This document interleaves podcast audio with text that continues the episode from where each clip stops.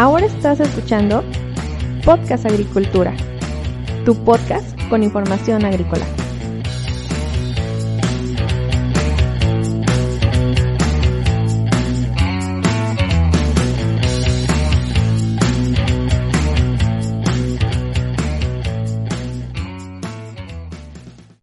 Hola, ¿qué tal? Yo soy Olmo Axayacad y este episodio de Podcast Agricultura está patrocinado por blogagricultura.com, un blog agrícola en el cual vas a poder encontrar información sobre estadísticas, investigación y tecnología agrícola, así como sobre nutrición vegetal y sobre agricultura en general. Te invito a que visites mi página y bueno, vamos a hablar el día de hoy en este episodio sobre aquellos factores que afectan a la calidad de las frutas.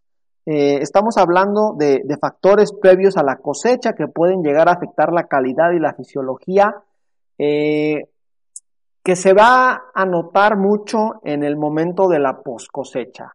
Antes de pasar a la información, quiero decirte que Podcast Agricultura está patrocinado por Netafim, la empresa líder mundial en riego de precisión, y en su página web www.netafim.com.mx Puedes conocer todos sus productos y servicios. Además, hay un apartado de cursos gratuitos a los cuales te puedes inscribir.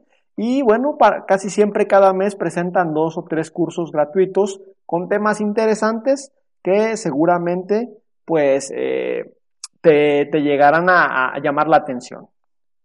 Bueno, uno de los problemas que tiene la fruticultura en nuestro país es el alto porcentaje de pérdida de frutos durante la poscosecha debido a que no existen y no se utilizan los índices más adecuados de cosecha, el transporte suele ser a granel en muchas ocasiones y no se da el manejo más adecuado. La mayoría de los productores no practican el preenfriamiento y el almacenamiento refrigerado de los frutos y hortalizas y en muchas ocasiones se utilizan espacios inadecuados para almacenar los productos. Considerando entonces que la calidad de un fruto cosechado no se puede mejorar pero sí se puede conservar. A continuación te voy a mencionar algunos factores que eh, en el manejo post cosecha llegan a tener un gran impacto en las pérdidas. Las condiciones ambientales a las que ha estado sometido un producto se reflejan en el almacenamiento, la respiración, transpiración, composición química, aspecto exterior, cualidades de sabor, entre otras características, todo esto en la poscosecha. Tales condiciones ejercen su influencia en el logro de una máxima calidad, sin embargo, es imposible determinar la contribución relativa de cada uno de los siguientes factores para mermar justamente la misma, para mermar la calidad que se puede llegar a obtener. Vamos a comenzar con eh, estos factores que te he comentado. Voy a comenzar hablándote sobre la temperatura. Para la mayoría de los frutos y hortalizas, entre más elevadas sean las temperaturas que se registren en el periodo de crecimiento, más pronto llegará la época de cosecha, al menos de manera general. Luego, la luz. La duración, intensidad y calidad de la luz afecta la calidad del producto en la cosecha. En algunos frutos que estuvieron sombreados, la cantidad de sólidos solubles fue menor y el contenido de ácidos fue mayor que los que no estuvieron sombreados.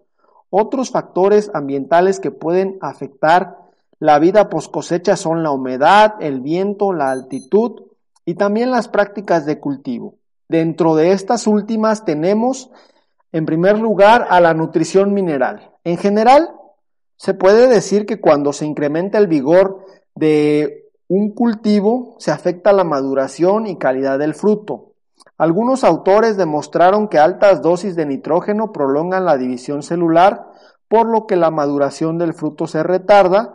Por otra parte, una investigación sobre el color del fruto en la variedad de durazno Elberta fue eh, mejorado justamente la coloración de, este, de esta variedad con fertilizantes potásicos, pero se disminuyó los fertilizantes con magnesio.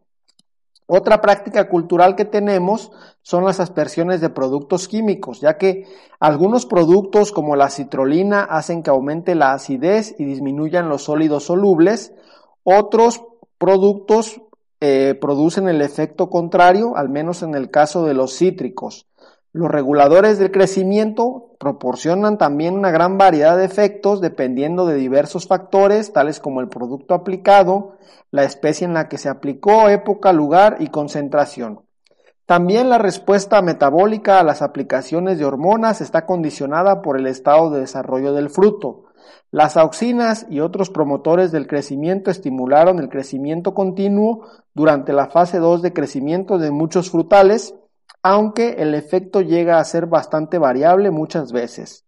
Las auxinas llegan a promover el crecimiento debido al incremento en la elongación de las células y no tanto de su multiplicación.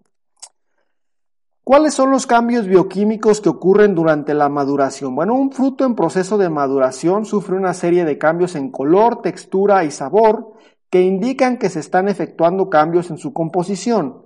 Es necesario que estos cambios se completen para que el fruto llegue al máximo de su calidad para el consumo, por lo que debe ser cosechado en la época más oportuna.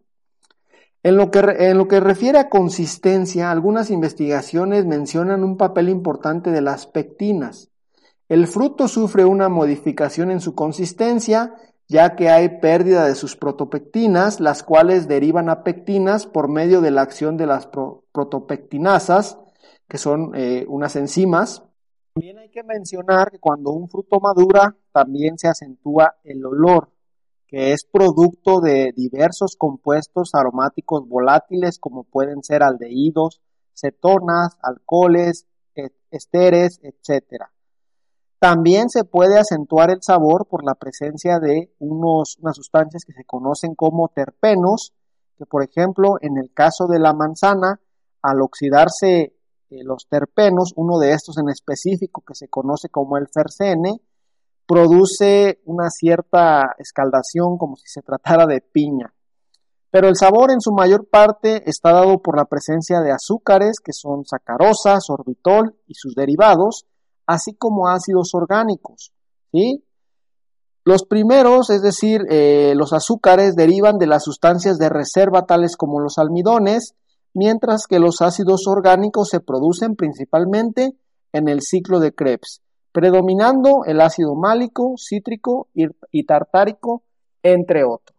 Otro factor que modifica muchísimo las características de un fruto previo a la cosecha es la cantidad de etileno presente, pero de este factor te voy a hablar en el siguiente episodio, ya que es un factor de mucha importancia al cual quiero dedicarle unos minutos. Hasta aquí el episodio del día de hoy, muchísimas gracias por escucharme, hasta luego.